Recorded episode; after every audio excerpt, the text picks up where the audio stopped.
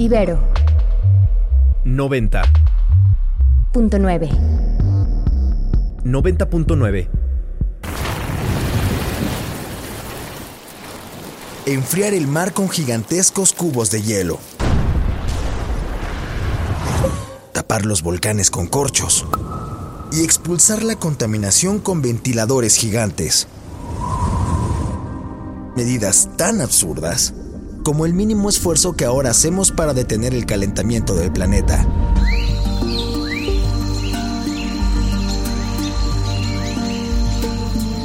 La Tierra está a dos grados de una catástrofe, y saberlo es el primer paso para evitarlo.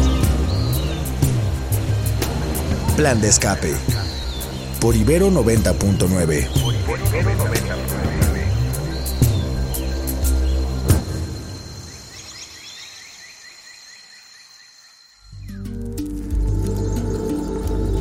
Bola de, cristal. Qué gusto que estés con nosotros aquí en Ibero 99. Yo soy Adriana Flores y esto es Plan de Escape, un programa nuevo, parte de la parrilla que acaba de innovar eh, Ibero 99. Nos da mucho gusto que estés con nosotros.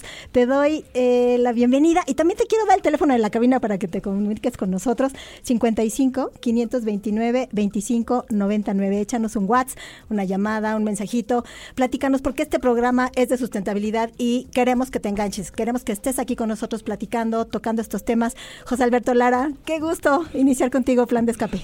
Hola, ¿cómo estás? Pues muy emocionado igual de iniciar este nuevo programa. Quisiéramos pues platicar un poquito de qué se trata Plan de Escape. ¿Quieres que más o menos platique de qué, de qué se trata venga, esto? Venga, José Alberto. Bueno, el plan de escape no es un plan de abandono para nuestra audiencia. Para cuando escuche plan de escape no quiere decir que estamos escapando. Eh, eh, no es dejar este planeta para destruir otro. Plan de escape son pequeñas y grandes acciones. Eh, queremos transmitir la urgencia con las que las personas tenemos que actuar para frenar la crisis planetaria. Y es imaginar también otras formas de convivir que nos permitan escapar a un mundo mejor. Ese es como nuestro manifiesto del programa. Yo lo puse en mi agenda, dice plan de escape, espero que nadie lo vea y diga que, que- ¿A dónde? a dónde se quiere escapar. Pero bueno, Exacto. A lo mejor suena como también a una invitación de fin de semana, ¿no? Vamos a escaparnos por ahí. Exactamente. Entonces, bueno, tenemos eh, un nuevo formato, nuevas eh, formas de hacer este programa. Eh, tenemos una sección por ahí, eh, un par de secciones nuevas, pero bueno. Y una de las cosas que distinguen este programa es que vamos a elegir temas que son muy cercanos a, pues, a la gente. Claro. ¿Nos quieres decir que, de qué vamos a hablar hoy? Bueno, en general el programa está dirigido a la sustentabilidad. Queremos charlar esos temas que en el día a día los ciudadanos, no, las ciudadanas no sabemos cómo atender. Ah, Hoy escuchamos cosas de cambio climático, escuchamos cosas de la emergencia, de la pérdida de biodiversidad, de cómo estas otras especies están eh, extinguiéndose, de cómo estamos perdiendo la capacidad de los suelos para producir, de cómo estamos perdiendo eh, diferentes cosas que mantienen nuestra vida, nuestra vida biológica como seres humanos, como seres vivos, digamos, pero también nuestra vida social. Entonces, eh, esos son los temas que están aquí en la mesa. Y el día de hoy tenemos un tema un tanto polémico, aunque pues yo creo que ya mucha gente está muy convencida de que hay que ser muy cuidadoso con esto. Y es el tema de la energía nuclear. Entonces, échanos un Twitter, arroba Ibero99FM, eh, o ah, en cualquiera de las redes sociales, arroba Ibero99.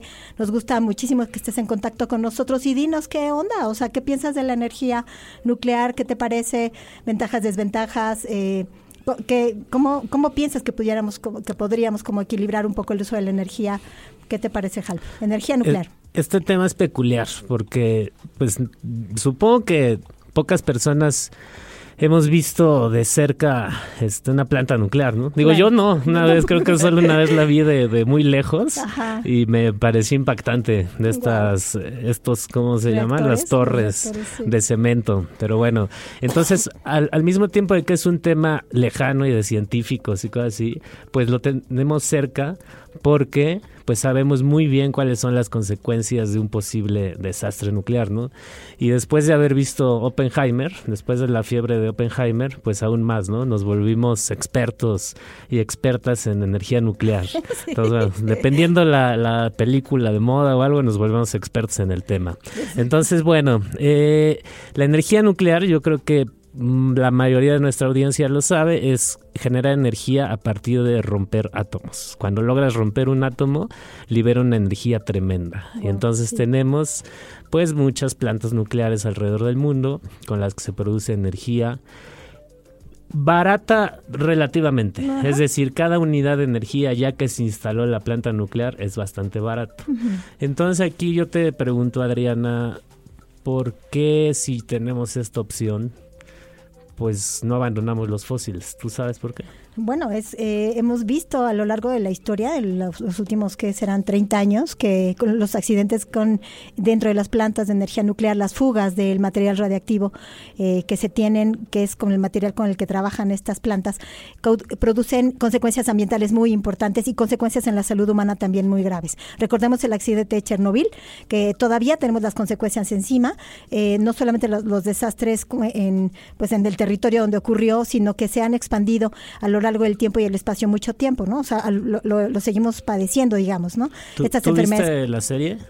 No, no vi la serie, pero... Está muy buena en Netflix. Yo primero vi la serie y después leí el libro. Así como dicen, no, yo primero leí el libro. No, yo, yo vi la serie y leí el libro. Me convenció y, luego... Es tan bueno, pero te, lo, te, lo, te la recomiendo, tanto la serie como ¿Cómo se llama la serie? Chernobyl. Chernobyl. Ah, ok, sí. okay. Mira. Pero bueno, perdón, te interrumpí. No, no, no, dale, dale, porque yo creo que por ahí va un poco el asunto, ¿no? O sea, ¿cuál, a, eh, ¿a, qué estamos dispuestos? Sería la pregunta que yo regresaría, ¿no? O sea, la gente que, que defiende este tipo de energía sabiendo todas las consecuencias, entonces tendríamos que mirar a qué estamos dispuestos, porque las consecuencias ecológicas y sociales de esto, la, como los platos rotos, ¿quién los está pagando, no?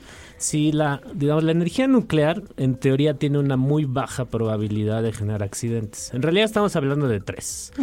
Uno que fue en Estados Unidos, en Three Mile Island, eh, el de Chernobyl que ya comentaste y el de Fukushima que, que quizás como el más cercano a nosotros porque pues en el de Chernobyl estábamos niños todavía. Entonces, este, pero sí fue muy impactante, ¿no? Ver este los impactos de Fukushima y entonces yo no sé, tú estás de acuerdo, ¿no? Yo tengo mis dudas y cuando estuvimos leyendo un poco más para este programa, al final vamos a decir nuestra nuestra postura. Sí, claro, Pero bueno, eh, se desprenden como muchas dudas, mucha polémica. ¿Cuál es la tendencia hoy?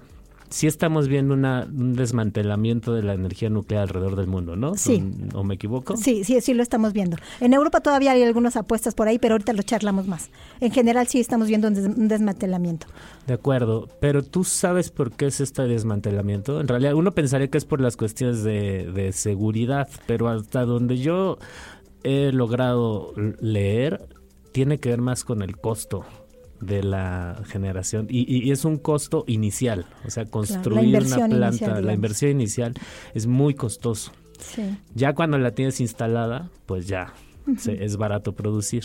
Pero bueno, entonces en teoría esa es la razón. Pero no estoy tan seguro cuando pensamos, por ejemplo, en Laguna Verde. ¿Qué, es, qué es Laguna Verde? Pues es esta planta construida en los años 80, también apostándole en este boom de, la apuesta por la energía nuclear em, que tenemos en México, en la zona de Veracruz, y que em, pues no, no se reportaron accidentes como tales, han sido muy pocos los incidentes, digamos, que se han reportado. Y en algunas ocasiones a mí me cuesta trabajo creerlo porque de repente ve, las noticias nos decían que salen los trabajadores corriendo y que parece que pasa algo y a la hora de la hora eh, pues las autoridades reportan que fue un simulacro, ¿no? Entonces, este, no, no, no está clara la información, que también debería ser un punto importante, ¿no? Eso, no me lo sabía que había. Bueno, lo único que yo vi hace unos días fue algunas imágenes que se volvieron virales del estado de, mantenimiento que tenía Laguna Verde, ¿no? que se apreciaban, pues, este, máquinas, pues, en estado bastante decaído, ¿no? Sí. Pero no sabía esto de que salía gente corriendo. Hoy, y bueno, nuestro programa se escucha en la Ciudad de México y sus alrededores y pues obviamente como chilangos y chilas nos importa saber si explota Laguna Verde. ¿Qué, pasaría en la ¿qué le pasa a la ciudad? Bueno, no, el material no llegaría, eh, la radiación no, no llegaría hasta acá, excepto por el pescado y toda la comida que se produce, la caña de azúcar, muchas de las cosas que se producen acá y se trasladan a la Ciudad de México para el suministro de la ciudad y de otras poblaciones. También aquí en la central de Abastos viene a comprar gente que vive en otros lugares, en otras poblaciones, no tan cerca o no dentro de la Ciudad de México, son la fuente de suministro básica y también esos, esos productos estarían llevando la contaminación radioactiva para allá. ¿no? Entonces también, o sea, em, el hecho, ahorita ya es muy claro que algo que sucede en una parte del planeta tiene repercusiones en las demás. Entonces no es que estemos a salvo completamente, pero tampoco es la exposición eh, directa como la gente que vive en esa región, ¿no? Eh, cerquita de, la costa, cerquita de La Mancha, Veracruz, eh, y están muy expuestos.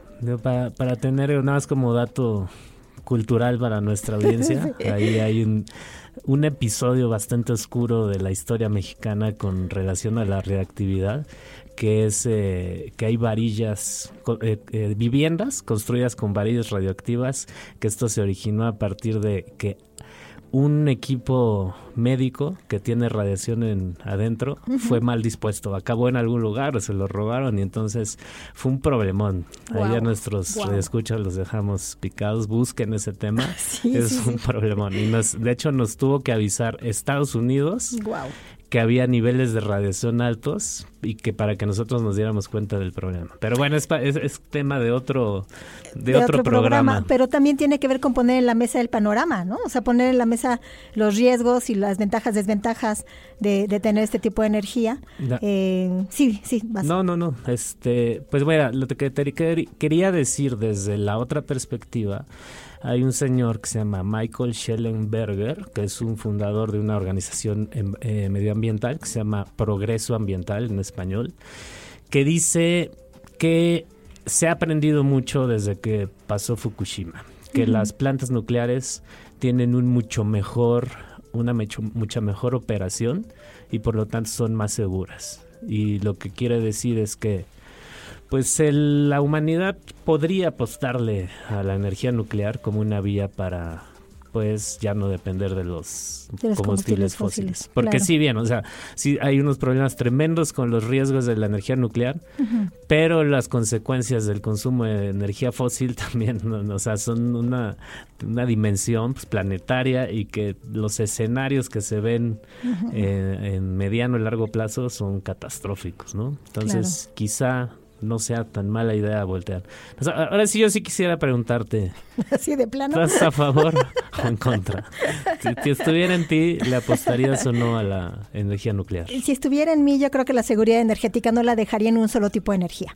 O sea, sí me parece que hay que apostarle a, a, más investigación para hacer cada vez más seguras estas fuentes, pero tendríamos que tener, por ejemplo, paneles solares, apostarle mucho más a, las energías verdes de adeveras verdes, porque a veces dicen que la energía hidroeléctrica es verde cuando destruye eh, ríos y ecosistemas y a las, poblaciones se quedan sin agua. O sea, eso no es verde.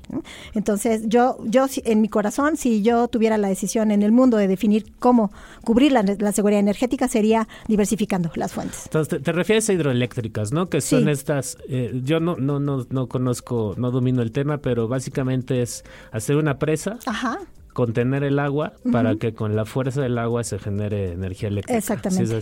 Y eso implica, pues como estás conteniendo el agua, le cambias el cauce a los ríos y por lo tanto gente que antes tenía agua ya no tiene agua. por miles. Ajá. Y, también a nivel de ecosistema y paisaje causa unos cambios tremendos. Claro, también los peces de un río necesitan agua, me parece, y los, los bosques también. O sea, todos los seres vivos necesitan agua, no, no es algo que puedan decidir tomar o no tomar yo tampoco puedo decidir si tomo o no agua. el año pasado en nuestra licenciatura hacemos prácticas de campo y tuve la oportunidad de ir a la selva lacandona a un, un hotel ecoturístico que está al lado de un río, pero me platicaron que justo porque hicieron una presa o algo así en Guatemala, el cauce dio cambio. Entonces ya no pasa el río por donde pasaba, ya pasa por un lugar totalmente distinto. Entonces el paisaje ya es totalmente cambiado porque alguien miles de kilómetros allá, o bueno, cientos de kilómetros, decidió poner algo, ¿no? Pues nuestras consecuencias tienen Nuestros actos. Perdón, nuestros actos tienen consecuencias en, otros lados. Sí, exacto. Pero bueno, creo que ya nos estamos desviando. Ahora, ahora, no, te toca, no te, no te salgas por la tangente, te toca tu postura. Híjole, es que, no? sé, antes de hacer el programa hace unos días yo decía, pues no, porque la energía eléctrica, digo, energía nuclear se puede destruir el planeta, pero leyendo más, informándome un poco más,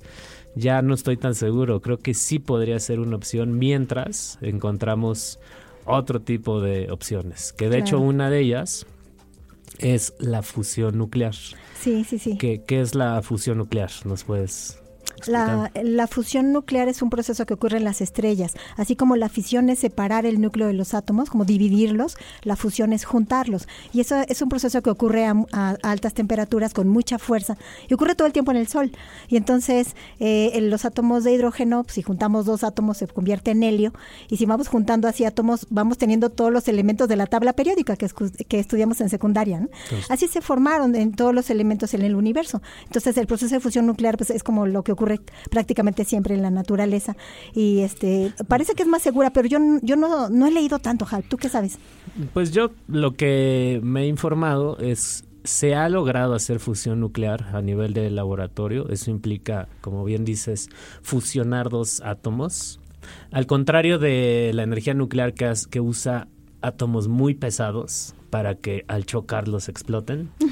En la fusión nuclear, al contrario, los átomos son muy ligeritos para que poder eh, apretarlos fuertemente y generar energía. Se ha logrado, el ser humano lo ha logrado, pero el problema es un problema económico, que es la energía necesaria para fusionarlos es más alta que lo que genera de energía hasta el momento.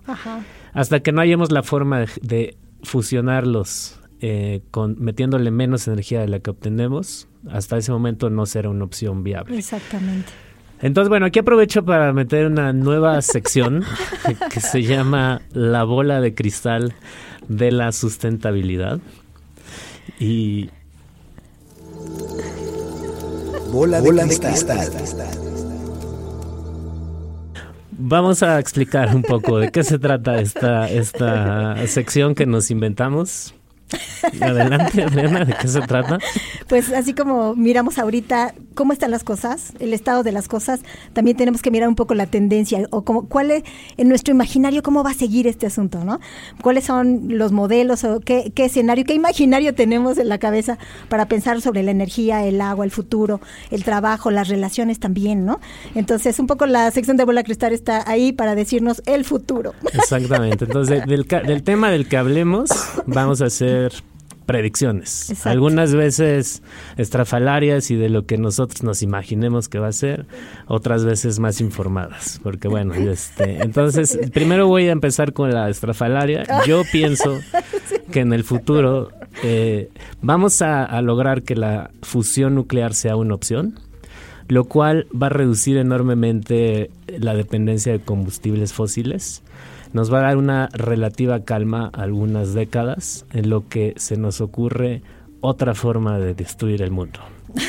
es porque como seres humanos nos dedicamos a eso. Pero vamos a tener un, digamos, una tregua en los términos. Yo, esa es mi predicción. ¿Tú, ¿Tú cómo lo ves? Entiendo, entiendo la postura. Yo creo que eh, pues aquellas poblaciones que estén muy aburridas, vengan, aquí tenemos muchas ideas para hacer muchas cosas, pero no, yo, yo creo que podremos apostarle algo más esperanzador, mucho más tranquilo, en un fluir mucho más rápido, ¿no? O sea, no tendríamos por qué llegar a conclusiones este, tan concretas en un momento determinado. Yo creo que sí necesitamos, necesitamos abrir la, la conversación con otra velocidad. Y aquí hay varias, varias predicciones. Por ejemplo, alguna, eh, la Agencia eh, Europea de Energía dice que en el año 2050 vamos a, el uso de la energía nuclear se va a, multiplicar por 2.5. Entonces, aunque sea muy cara y aún con todos estos accidentes, esperamos que en los siguientes, ¿qué? ¿Cinco años? Este, ¿Siete años? Se haya duplicado, más, más, del, más del doble el, uso de la energía nuclear. Me, me, gusta esta forma, tú, este, yo doy el dato. Eh, Estrafalaria. tú das el dato informado. O sea, todo. ok, entonces, bueno, eh, ¿cuál es la, la predicción? Pues que la energía nuclear irán ascenso. También hay tema, ¿no? Con las energías como entre comillas limpias porque todas tienen un efecto. Por ejemplo, las plantas eólicas pues sabemos que afectan a la biodiversidad, generan mucho ruido, bla, bla. Y además hay otra cosa. eh, ocupan mucho espacio. Además. Y, eh, y además todas las aspas Ajá. Eh, cuando te- terminan su vida útil, no se sabe qué hacer. No sé si ustedes Ah. han visto, reescuchas el tamaño de estas de estas hélices. Lo que pasa es Ajá. que las que vemos siempre se ven bien lejos, pero cuando Sí. las logras ver cerca, estamos hablando de no, son metros, Son decenas muchos de metros. metros. O sea, es una Exacto. cosa, parecen el tamaño de un edificio cada aspa, ¿no? Wow. Entonces no sabemos dónde ponerlas. Entonces también hay un tema de espacio. No sé, el, el tema de la energía solar también, pues ocupa espacio. Claro. Entonces, bueno, yo también coincido contigo, tiene que ser una mezcla razonable de distintas tecnologías. ¿no? Pero además, además hay, eh, ahorita que, que tenemos varios meses que en esta guerra Rusia-Ucrania, ese es un punto no estrafalario. Este, ahorita que tenemos eh, varios meses en esta, varios meses en esta guerra, para Europa sí ha sido comprometer sus fuentes de energía. Toda la energía que venía de gas, eh, prove- que, que venía de esta provisión de Rusia, pasaba por Polonia. Eh, todo esto eh, ahorita ya no es posible porque, pues, por la guerra. Entonces ahí hay algún- una, balanza que poner, ¿no? Que hay varios elementos que poner en la balanza. Una buena parte de los países europeos están recargados en, en energía solar durante el verano, pero en invierno tienen, eh, pues tienen un déficit importante que cubrir y parece que es con Francia con quien se va a estar negociando, porque es quien sí mantuvo sus plantas nucleares, aunque algunos dicen que en el mismo estado que Laguna Verde, ¿no? Con poco mantenimiento. Entonces están muy, eh, el- muchos ciudadanos y grupos ambientalistas en Europa están preocupados por el estado de estas plantas nucleares, porque en realidad sí puede ser como parte de, la, de ese balancear las fuentes, pero eh, pues hab- habría que darles mantenimiento. ¿no? De acuerdo. Pues entonces, si te parece bien, vamos cerrando un poco el tema. Claro. No, no estamos concluyendo de si es bueno o malo. Parece que nuestra opinión es, pues, podemos seguir explorando la energía nuclear, pero hay que saberlo hacer bien. Hay que tomar las debidas precauciones, dedicarle dinero a mantenimiento para evitar, pues, posibles catástrofes, ¿no? Y en el Inter también puedes apostarle a otro tipo de energías. Sí. Y conocerlas, también conocerlas, conocer cómo se generan estas energías. Entonces, bueno, nos gustaría que nuestra audiencia nos dijera qué opina, ya sea llamándonos a la cabina o al WhatsApp, Sí. al 55 529 25 99 o a las redes sociales pues de Ibero 99. Entonces, bueno, si te parece, vamos a pasar a una siguiente sección que es pues noticias, noticias desde el antropoceno. Noticias de la- desde el antropoceno. Si acabas de llegar a este a este punto del cuadrante, te recuerdo que estás en la radio de la Universidad Iberoamericana, arroba Ibero 99, arroba Ibero 99 FM. Búscanos en las redes sociales. También estamos en las plataformas de reproducción de audios eh, en Spotify y en otras plataformas. Y claro que será un gustazo recibir aquí tu- tus datos, tu información, tus ideas en la cabina 55 529 25 99. Vamos a las noticias, Halp. Muy bien. Oye, ¿tú tomas agua embotellada? Eh, yo tomo agua de la llave en mi casa, porque el agua embotellada sí tomo cuando voy a campo a veces, pues sí, a veces, a veces no tenemos como mucha opción. Bueno, o eso la- pensamos, ¿eh? La CNN nos dice que el agua embotellada contiene miles de nanoplásticos tan pequeños que pueden invadir las células del cuerpo. Esto es un estudio reciente en donde con un microscopio que funciona con láseres, ¿te gustaría ver ese microscopio? Me imagino que sí. Wow, claro, amo los microscopios, puedo vivir arriba de uno de ellos. O sea, yo, yo no, no- no- no- soy biólogo, pero me encantaría también ver un microscopio de este tipo. Es un microscopio que puede medir cosas de mil millonésimas de metro. O sea, eso pues per- pierde- perdemos noción de qué es eso, ¿no? Es Ajá. una magnitud tan pequeña que, que no lo podemos concebir.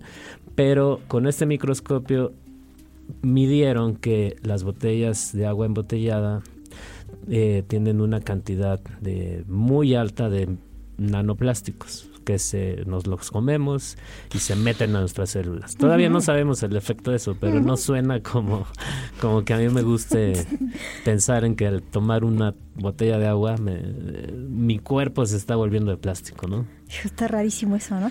Bueno, hace varios años, recuerden, recordemos que teníamos noticias de Europa donde también en, en el agua de la llave, que en muchas ciudades se puede tomar directo, eh, directamente de la llave, también había microplásticos y entonces había toda esta alerta de cuál es, cuál está haciendo el manejo de estos residuos sólidos de manera tal que están llegando nuevamente a las fuentes de agua que se supone limpias, ¿no? Entonces no tienen residuos de metales pesados, no hay pipí y popó, digamos, pero sí están estos microplásticos donde no sabemos qué más está, eh, eh, cuál es el efecto en el sistema nervioso, en la sangre eh, y también en otros organismos, porque solemos pensar solamente en los seres humanos como si fuéramos lo único que importa y creo que también tenemos derecho a eso.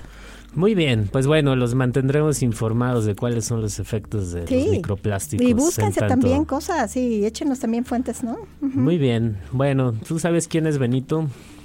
No, francamente no. Bueno, es, una jirafa, una jirafa llamada Benito. Pues supongo, no sé, no, no, sé, supongo, pero es una jirafa que vive en el Parque Central de Ciudad Juárez y se volvió viral. Ha sido un tema que ha estado en las noticias porque esta jirafa no tiene condiciones aptas para vivir ahí al centro. Y con las mm. bajas temperaturas, pues imagínate una especie, me imagino que viven en un entorno pues relativamente cálido, ¿no? Claro. O sea, sí, sí, sí. Eh, pues temperaturas tan bajas no, no las soporta. Entonces, hay todo un tema, se desató el tema, eh, se están quejando, este, la Profepa hizo multas, hay una campaña que se dice Salvemos a Benito, hashtag Salvemos a Benito, en fin, mm. African Safari en Puebla le está ofreciendo dar darle alojamiento, bueno, más bien traer a Benito a, que viva ahí. Entonces, bueno, está en ese inter porque parece que la Profepa tampoco quería dejarlos hacer el transporte eh, porque no había condiciones, etcétera. Entonces, mientras tanto, pues Benito tiene frío. Híjole. pero, además nos mete nos mete a la pregunta de los zoológicos, ¿no? Y del manejo de todos estos animales que tienen un valor educativo muy alto, pero pues también el costo quien lo paga, ¿no?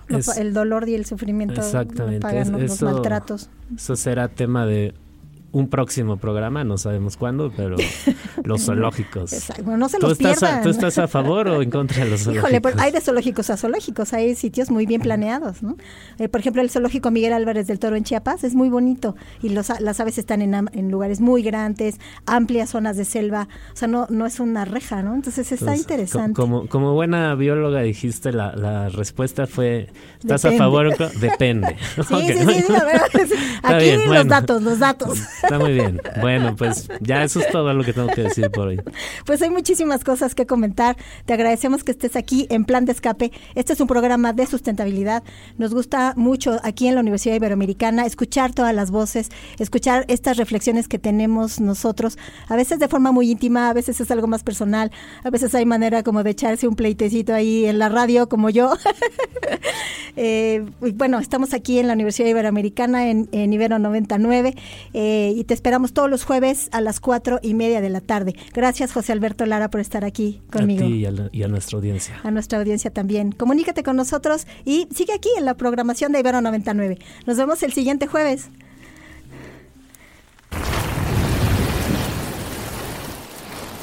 Enfriar el mar con gigantescos cubos de hielo. Tapar los volcanes con corchos y expulsar la contaminación con ventiladores gigantes. Medidas tan absurdas como el mínimo esfuerzo que ahora hacemos para detener el calentamiento del planeta.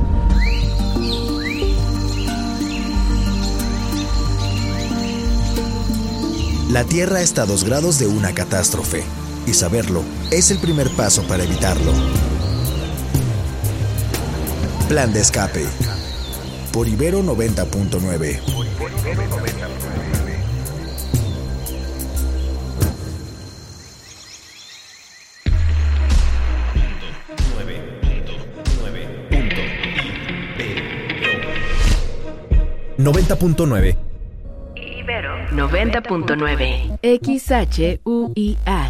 90.9 MHz. Frecuencia modulada con 10.000 watts de potencia. 90.9.1. Canal digital con 130 watts. Prolongación Paseo de la Reforma 880, Lomas de Santa Fe. 01219. Ciudad de México. Edificio P, segundo piso. Universidad Iberoamericana. Ibero 90.9.